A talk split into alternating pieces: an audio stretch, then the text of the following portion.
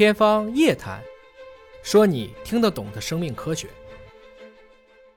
一个科学家，啊一个研究基因工程的这这个人，对我们的这个古代的道家，你觉得有什么契合之处？道家或者说庄子，最近我也蛮喜欢的，因为昨天读书日嘛，讲完了以后，晚上回去自己再去默一默这个《逍遥游》啊。那其实整个《逍遥游》最后的三句话，好好琢磨琢磨。则故曰：智人无己，神人无功，圣人无名。啊，其实这种无为的一种感觉蛮好，因为现在我们的事儿越做越大。这么讲，这个公司如果只有一千万收入的时候，你自己就搞定了。这公司如果有一个亿收入的时候，你还能做一千万，但是只有百分之十了。这个公司如果有一百亿收入的时候，你拼了老命也只能做一千五百万。这个东西有你和没你就是一样的。我们从道家能学到，在管理上或者说在这个组织行为上，最重要的事情就在于如何立万物而不争啊，又如何能够去定一套规矩，天地不仁，以万物为刍狗，让这个组织可以去令行禁止。其实我最近看法家的东西看的比较多。啊，去思考我们在这种过程中到底是应该以什么样的方式去治理，各个国家都看。韩非其实有一段话，我是一直印象很深的。他讲：“火行炎，故人显着；水行弱，故人逆。”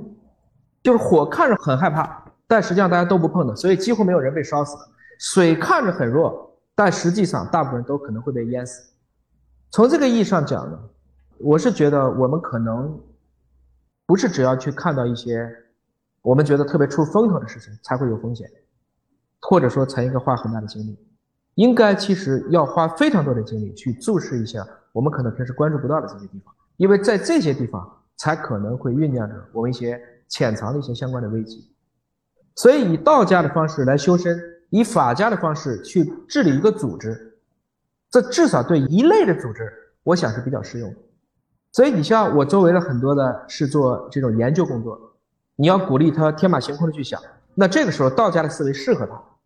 做什么都行，反正你自己去想吧，啊，道可道非常道。但是如果去到真的有一些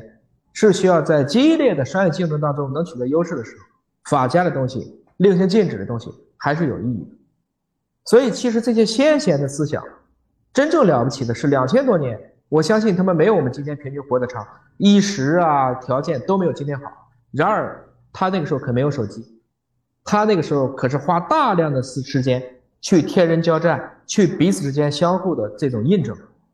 就如我们今天一样。只不过我们今天是因为工具太先进了，以至于有的时候我们反而不珍惜这样的机会。